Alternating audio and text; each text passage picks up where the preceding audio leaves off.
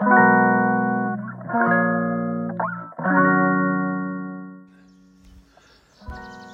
ー、皆さんこんばんは。2022年8月27日土曜日の凪の心理学です。時刻は21時を回ったところですね、うん。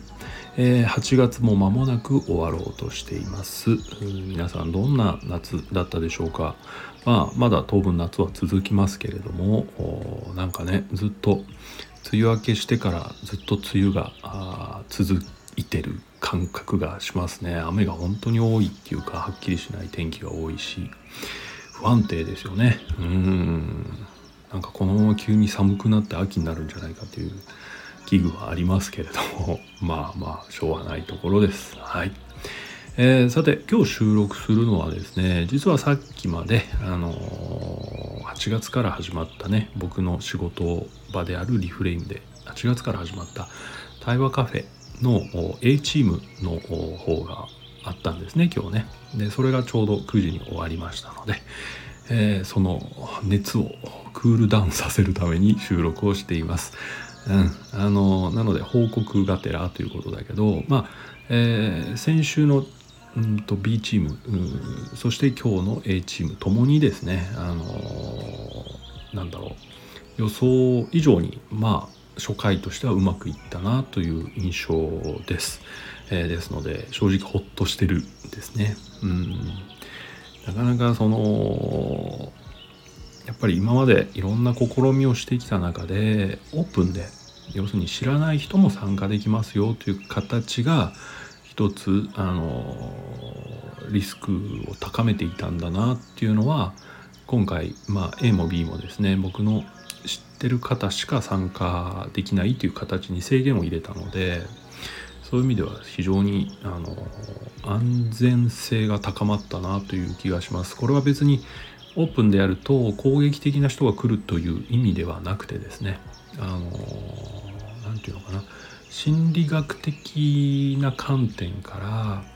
えっとコミュニケーションにおける注意点とかうんどこをまあ注意して話すと一番いいかみたいなことを皆さんすごくあの知識としてもう持ってる状態の方がばかりですのでそういう意味でえ事故が少ないんでしょうね多分ね。うんそれは本当にそうかそういうことかってなんで早く気づかなかったかなっていうふうに今思っているところですね。はい。で、えー、この試みはまあ今後ね毎月、えー、続けようというふうには思ってます。もしかしたらあどちらのチームもですね、えっと、増えていくかもしれないんで人数がねあんまり増えるとちょっと難しいから、えー、チーム分けをさらに進めてね、うん、それぞれ2チームとかで回してもいいかなって思ってるぐらいです。はいえー、何にせよ僕が仕事業務上ねカウンセリングで取り扱っているのはですね、まあ、愛着からくるその複雑性 PTSD の状態の人たちの改善なんですよね。でそこで一つ絶対条件になるのが、えっと、安心できる体験を積み重ねるということじゃあ人間関係において安心できる関係って何かっていうと理解されるということです。うん、理解される体験が安心体験ということにつながっていくんですよね。でそれにはやっぱりそういう練習をできる場所が必要。うん。さらに攻撃されないとかあまり自分を前に出さない人の中で練習できないとですね、えー、逆にトラウマが重なってしまうという結果に終わるので、うん、だからそういう意味でこういう試みはね、えー、手を変え品を変えやってきましたが今回、まあ、一つの形に、もしかしたら到着できたかもなっていう感じです。これ続けてみないと何がねまだ問題点として出てくるかわからないので今は断言できないけどとりあえずスタートとしてはいいスタートだったな。安心できるうん会話の場所になったんじゃないかなという気がしています。はい。そんなことでですね非常に、えー、ほっとえー、なんていうの一息つけたかなと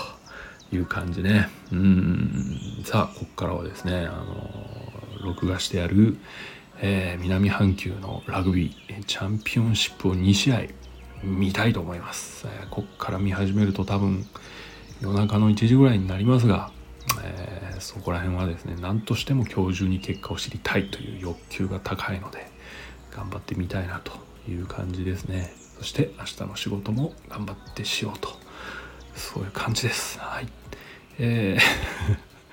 ちょっとねテンション上がり気味なので前向きですけど非常にね。はいはい。まあ、そういう時は前向きを楽しみたいなということで、